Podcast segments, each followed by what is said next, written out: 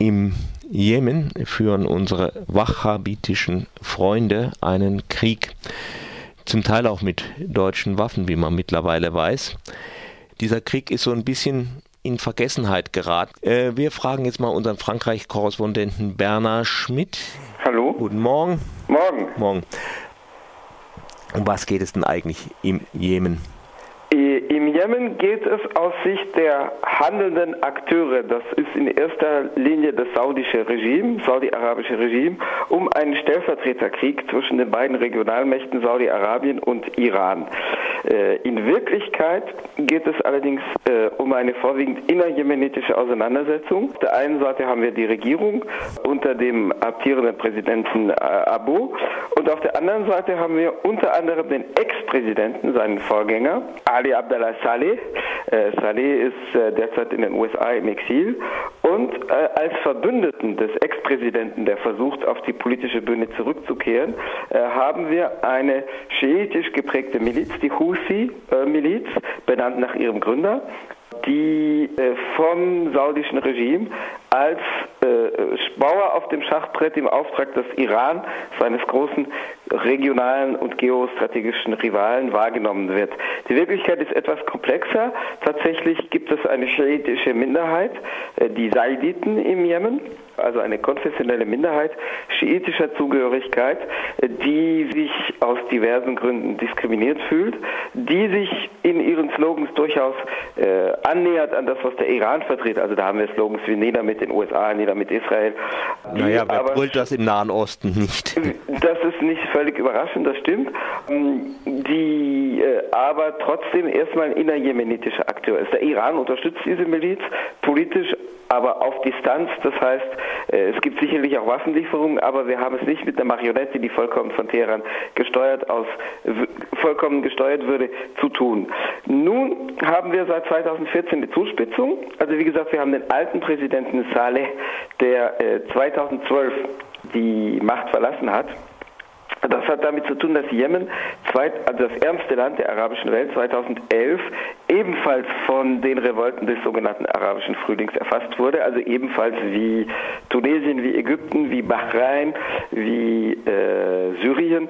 Ähm, die, die Vorgänge im Jemen nahmen zuerst die Gestalt von Demonstrationen an, die im Februar 2011 begannen, am 14. Februar, also ziemlich zeitgleich zum Abgang von Hosni Mubarak in, in Ägypten. Ägypten. kurz danach und zeitgleich mit den Protesten im Golfstaat Bahrain.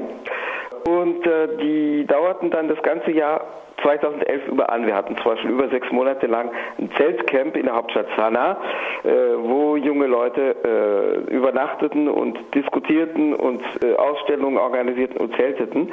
Und der Druck, der tatsächlich aus der sogenannten Zivilgesellschaft kam, hat dann eben 2011 2012 dafür gesorgt, dass nach einem Jahr äh, Präsident Saleh abdankte. Also da gab es auch das Vorrücken von meuternden Armeeeinheiten und äh, es gab Schüsse auf den Präsidentenpalast und äh, von der meuternden Armeeeinheit er wurde verletzt äh, und zur Behandlung nach Saudi-Arabien ausgeflogen und äh, von dort weiter ging es in die USA und Saleh dankte dann eben ab.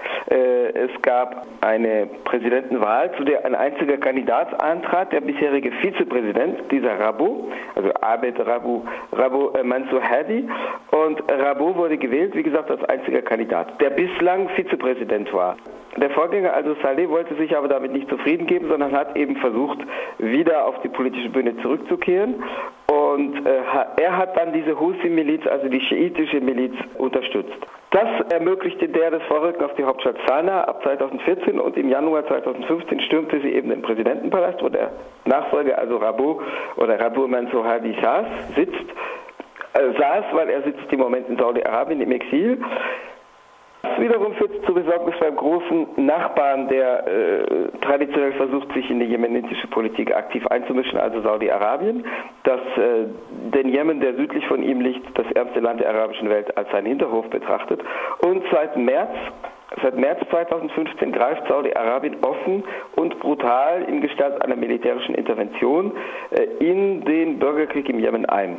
Das ist also ein, eine Intervention, die auch unterstützt wird durch Verbündete der saudischen Monarchie, insbesondere die anderen reaktionären Monarchien der Region, also zum Beispiel Bahrain und die Vereinigten Arabischen Emirate, die auch Flugzeuge für diese Intervention stellen. Und wird unterstützt durch andere arabische Monarchien, Jordanien und Marokko die ja derzeit äh, im Aufnahmeprozess für den Golfkooperationsrat sind, also das Bündnis der reaktionären Golfmonarchien, das eben künftig alle arabischen Monarchien bis hin zu Marokko umfassen soll. Und es gibt auch militärische Unterstützung, vor allem Luftunterstützung durch das ägyptische und durch das sudanesische Regime. Es ist aber insbesondere Saudi-Arabien, das diesen Krieg weiterführt und zwar äh, brutal weiterführt. Äh, brutal bedeutet, wir haben seit einem Jahr bzw ein, ein Vierteljahren, also seit dem offenen Beginn der Intervention Ende März 2015, bislang 6.400 Tote zu verzeichnen. Es gibt Zehntausende von Verletzten und es gibt 2,5 Millionen Binnenflüchtlinge, also Jemeniten, die aus ihren Häusern geflohen sind. Gibt es irgendeine Möglichkeit, die dieser Konflikt beendet wird? Das äh, steht natürlich ein bisschen in den Sternen, was das tatsächliche Geschehen betrifft, also die Frage, ob es tatsächlich zu äh, einer Einstellung der Kampfhandlungen kommt. Es gibt Verhandlungen die, äh, die, äh, die UN haben die Eröffnung von Verhandlungen erzwungen. Es wird seit dem 11. April in Kuwait, also auch in einem Golfstaat, verhandelt. Die Verhandlungen kamen aber bisher zu keinem Ergebnis. Denkbar wäre natürlich auch Druck die Akteure und in dem Fall insbesondere auf Saudi-Arabien als äh, wichtigste kriegsführende Partei, äh, die äh, also am meisten, am stärksten, am offensten interveniert. Ähm, Saudi-Arabien ist ja ein enger Verbündeter äh, der westlichen Großmächte, einerseits der USA, aber es gibt äh, mit der äh, Obama-Administration einige Spannungen. Weil es diese Spannungen mit der Obama-Administration gibt, hat Saudi-Arabien sich umgekehrt verstärkt angenähert an europäische Mächte, insbesondere an Frankreich. François Hollande war im Mai 2015 der Ehrengast beim äh, Gipfel des sogenannten Golfkooperationsrats, also das Instrument, mit dem Saudi-Arabien, mittels dessen Saudi-Arabien mit den anderen reaktionären Golfmonarchien, Kuwait, Bahrain, Katar, ähm, äh, zusammenarbeitet. Wird er jetzt zum Scheich Hollande ernannt? Ja, das hat die Geschichte bisher nicht gesagt. Er hat allerdings ein Schwert verliehen bekommen, das also sozusagen ein Ehrenbezeugnis, soweit man da von Ehre sprechen kann, äh, des, des saudischen Regimes darstellt.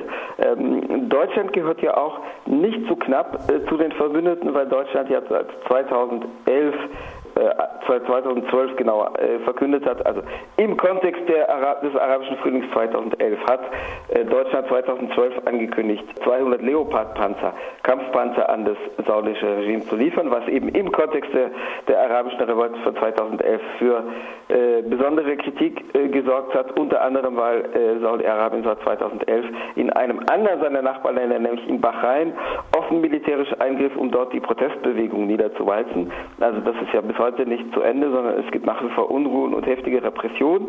Äh, in Bahrain, Bahrain macht gerade auf sich aufmerksam, weil einer der führenden Menschenrechtsaktivisten, Nabil Rachet, äh, in Haft sitzt und seine Gesundheit äh, extrem gefährdet ist. Also das war der Vorsitzende der Menschenrechtsvereinigung. Die Lieferung ist jetzt ausgesetzt, nicht weil Deutschland gesagt hätte, das machen wir nicht. Es geht ja gerade durch die deutschen Medien, dass die Rüstungsexporte sich von 2014 auf 2015 für das vergangene Jahr verdoppelt haben, also die Ausfuhrgenehmigung, die der äh, nette SPD-Minister Sigmar Gabriel äh, erteilt. Mm, es ist aber so, dass wegen äh, doch geäußerter Kritik an der Menschenrechtsbilanz, insbesondere an der erschreckenden Hinrichtungsbilanz in Saudi-Arabien, ist das saudische Regime war, das im Juni dieses Jahres, also vor wenigen Wochen, erklärt hat, dass es im Moment vielleicht doch nicht interessiert sei am Kauf dieser Leopard-Panzer. Also es ist nicht die deutsche Seite, sondern die, saudi-arabische Seite, die im Moment diese Lieferung ausgesetzt hat oder in Frage stellt. Aber jedenfalls Saudi-Arabien ist ganz offensichtlich ein Großkunde bei der deutschen Rüstungsindustrie. Es ist politisch ein enger Verbündeter der französischen Machthaber. Das hat damit zu tun, dass Frankreich äh, als alternativer Verbündeter zu den USA aufgebaut wird. Das wird natürlich die hegemoniale oder teilhegemoniale Rolle der USA nicht völlig in Frage stellen, aber Saudi-Arabien und ähnlich Ägyptens äh, Militärmachthaber al-Sisi, also sogenannt, der sogenannt gewählte Präsident, der aus dem Militär kommt und repressiv alle abweichenden Kräfte niederhält in Ägypten, der seinerseits eng von Saudi-Arabien unterstützt wird. Es gibt ja in Ägypten eine Auseinandersetzung um, die, äh, um, die, um das Verscherbeln zweier ägyptischer Inseln äh, an, im Roten Meer an Saudi-Arabien, wo das Regime äh, gewisse Risiken eingeht, um dem saudischen Verbündeten Gefallen zu tun. Also auch da haben wir es mit äh, sozusagen saudischem hegemonialem Einfluss zu tun. Da greift Frankreich ein. Frankreich hat ja im Februar 2015 äh, einen Großauftrag für die Lieferung von Rafale-Kampfflugzeugen an Ägyptens ähm, aus dem Militär kommende Machthaber eingefädelt. Und da steht auch Saudi-Arabien als Vermittler im Hintergrund. Saudi-Arabien finanziert ja auch den Kauf. Frankreich liefert, Ägypten kauft, Saudi-Arabien finanziert. Saudi-Arabien ist ja auch ein Finanzier des de facto Militärregimes, des faktischen Militärregimes von al-Sisi, seitdem der im Juni Juli, Juni, Juli 2013 die vorherige Muslimbrüderregierung äh, weggeputscht hat, was jetzt die Vorgängerregierung nicht besser macht. Die waren auch nicht progressiv und lupenreine Humanisten und äh, Demokraten. Aber Saudi-Arabien hat auch damals den Putsch finanziert, indem es sofort gesagt hat, wir springen ein für Haushaltshilfe für die, für die neue mhm. Regierung, um der den Rücken zu stärken.